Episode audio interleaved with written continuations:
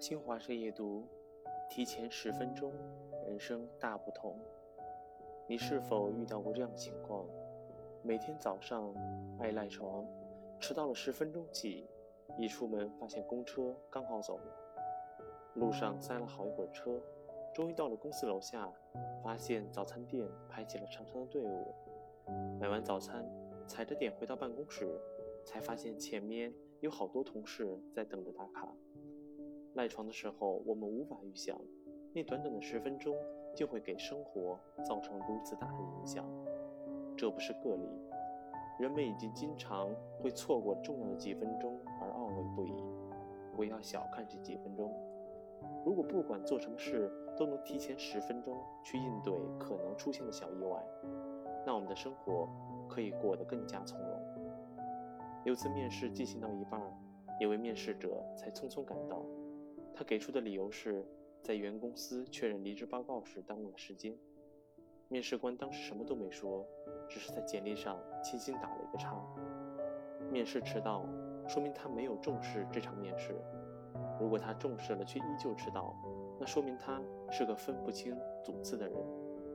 当一个人给对方留下的印象是不守时、能力差，那他又凭什么得到更好的机会？在职场上，守时是对对方。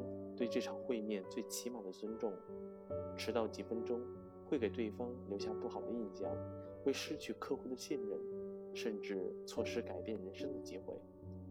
人们看事情，大多数只看结果。凡事提前十分钟，不仅是对他人的尊重，更是对自己的负责。如果时间可以安排的刚刚好，哪怕就提前一些，给自己一个缓冲的时间，哪怕突发意外。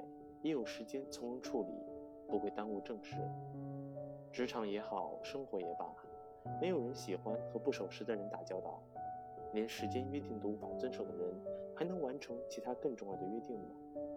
如果你仔细观察身边的人，会发现，经常迟到的同事在工作上也容易出错；经常迟到的伴侣，相处过程中更容易引发争吵。不懂得给时间留余地的人，更不懂得给生活留余地。有些工作只需要细心就可以完成，有些争吵只需要包容就可以避免。